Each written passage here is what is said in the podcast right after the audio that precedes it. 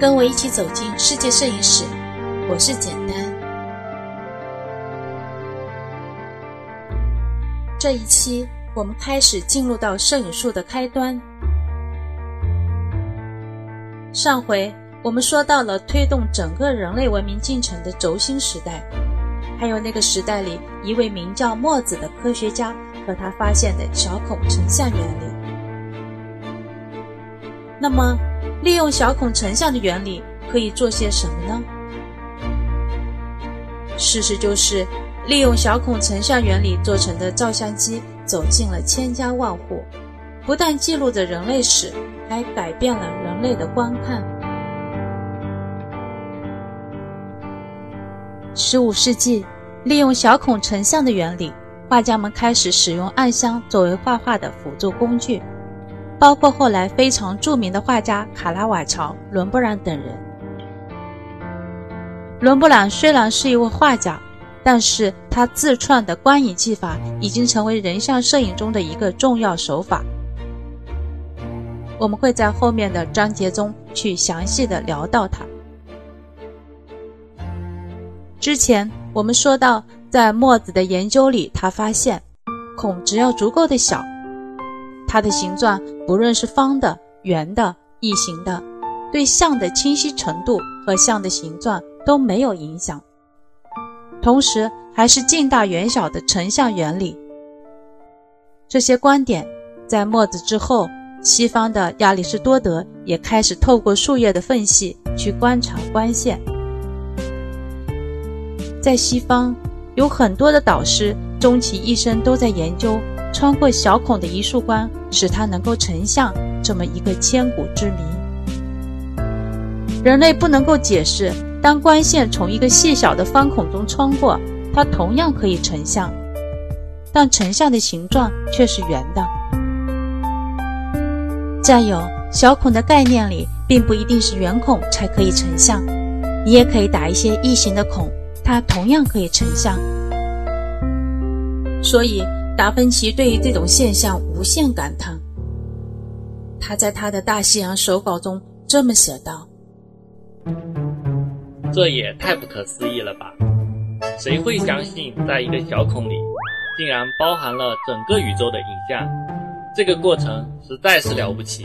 有哪一位大神能够告诉我其中的奥秘？”达芬奇所说的这个神奇的点。配合小孔成像的原理拍出来的照片，就是一种最原始的还原。针孔摄影是错误的翻译，当然也来源于它的小孔就如同一根绣花针在纸上戳出来的大小而得名。事实上，小孔影像才是它真正准确的称谓。我的针孔相机跟着我已经有十多年，这方面。我还是非常熟悉的。在下图的图片资料中有一台针孔相机，是我日常使用的。它是用马米亚相机的后背改装的，相机前面的小孔是零点三毫米。那么问题来了，零点三毫米的小孔在这里就是所谓的镜头。既然是镜头，那它相应的光圈值是多少呢？我们知道，现在的数码相机最小的光圈是 f 二十二，胶片时代的大画幅相机最小的光圈也就是 f 六十四。这个零点三毫米的小孔，相当于相机的光圈值，究竟又是多少呢？我们不妨来猜猜看。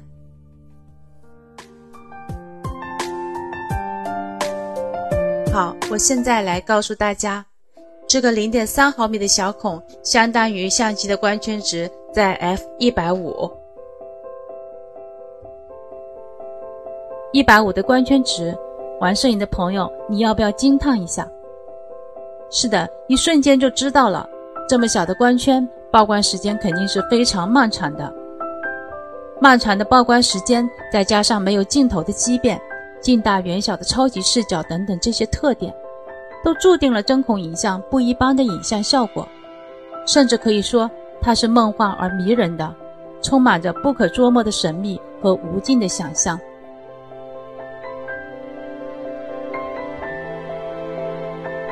这个世界上有各种各样的节日那你知道跟摄影有关的国际性的节日吗？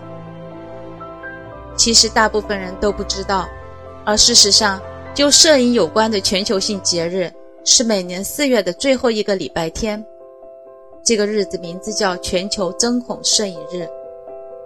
在这一天，全球各地的针孔摄影爱好者都会用这种古老而又前卫的方式去记录和分享。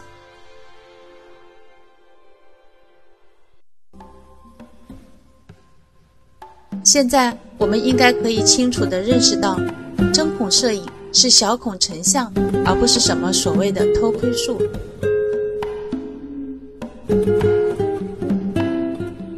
聊到这里，我们延伸思考和想象一下：如果说摄影的原初冲动是要提供真实，那么我们人类通过自身视网膜从五十多个角度感知的影像，是这个世界真实的影像吗？模仿人类眼球构造的照相机所拍出来的是这个世界真实的影像吗？如果卸掉玻璃镜头，让光线直接产生作用，而不经过任何一种媒介的小孔成像，是这个世界真实的影像吗？哪一种更真实？或许只能说，我们力求准确还原的真实，是人类肉眼视觉的重现。而视角不同，必定带来观看不同。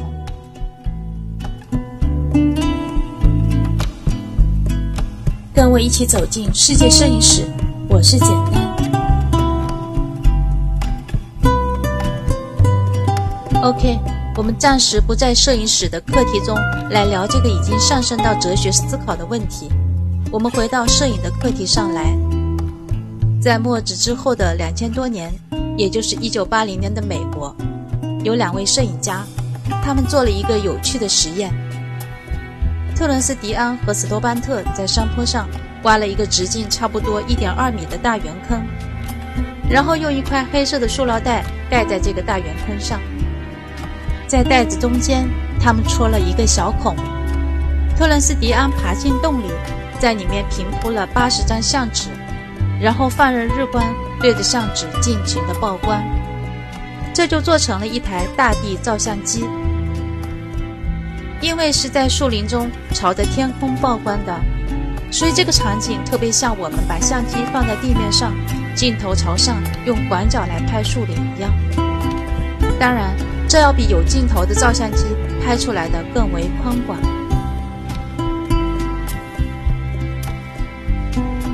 这是人们用小孔成像的原理来做的影像实验。关于这样的实验还有很多很多。有人用嘴巴做成了针孔相机，在一闭一合之间就完成了曝光。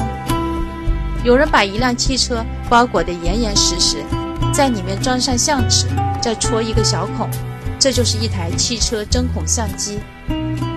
还有的人。甚至把一座废弃了的飞机库改装成了一台针孔相机。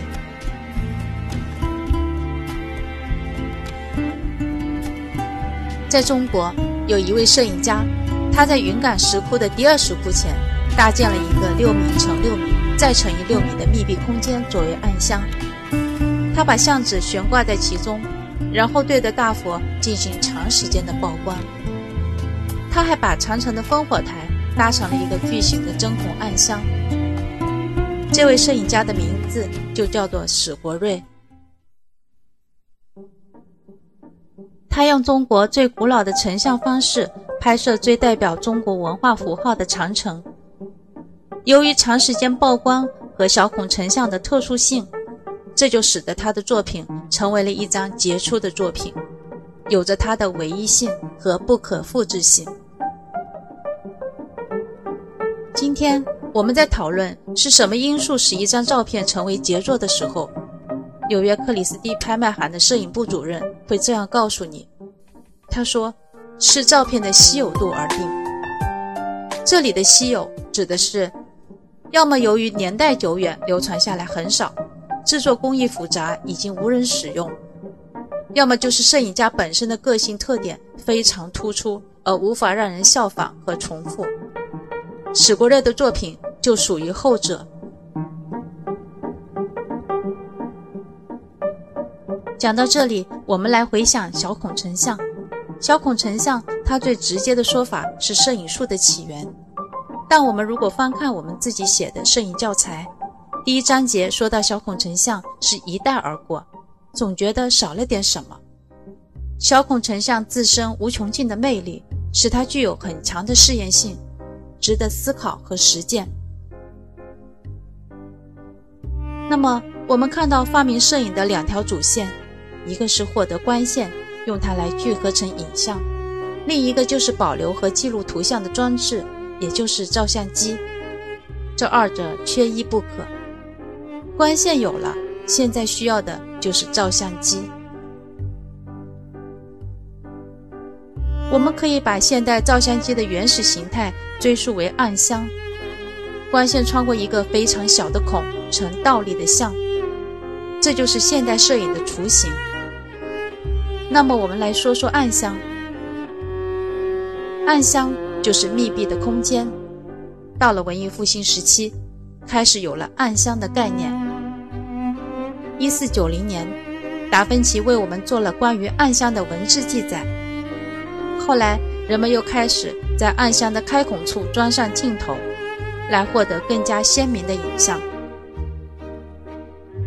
我们来看看达芬奇在他的大西洋手稿中留下的关于暗箱的草图。达芬奇手稿中画了一只眼球和一道进入眼睛的光线，还有一个小方盒子代表暗箱。光线不但进入眼睛，还进入到暗箱后面的一个玻璃球上。大家留意一下，这里有一个玻璃球。有了这个玻璃球。